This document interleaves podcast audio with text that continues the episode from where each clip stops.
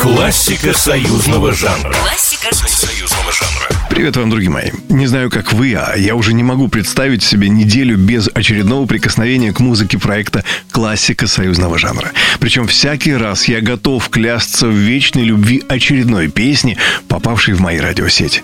Однако сегодняшний из тех, что по праву находится на пьедестале самых особых. Опозданием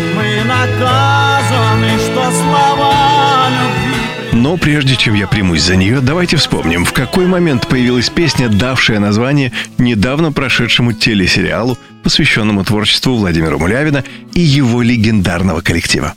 1976 год. Вокально-инструментальный ансамбль «Песнеры» берет премию «Песня года», получив практически единогласное упоминание песни «Вологда» в десятках тысяч открыток, поступивших в адрес главного в Советском Союзе музыкального фестиваля. Том же году. Песнеры ставят театрализованную кантату Владимира Мулявина «Песня о доле» на стихи Янки Купалы – Тогда же проходят те самые невероятные гастроли песнеров в Соединенных Штатах Америки, о которых я тоже рассказывал вам в проекте «Классика союзного жанра».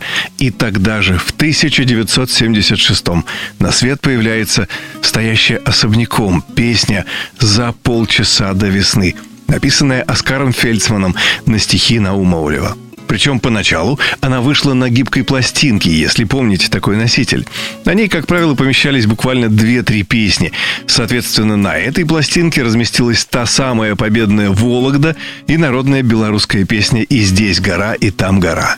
И хоть, как я уже сказал, песню года получила Вологда, баллада «За полчаса до весны» произвела настоящий фурор в стане поклонников коллектива Владимира Мулявина.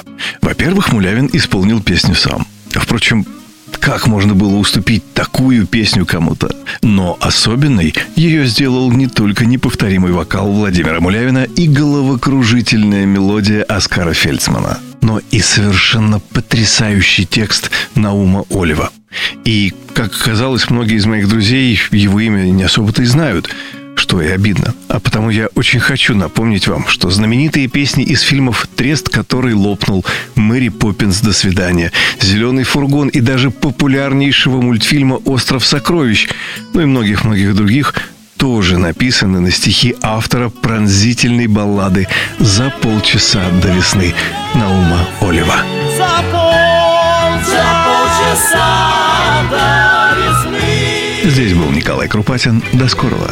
Классика союзного жанра. Классика Союзного жанра. Программа произведена по заказу телерадиовещательной организации Союзного государства.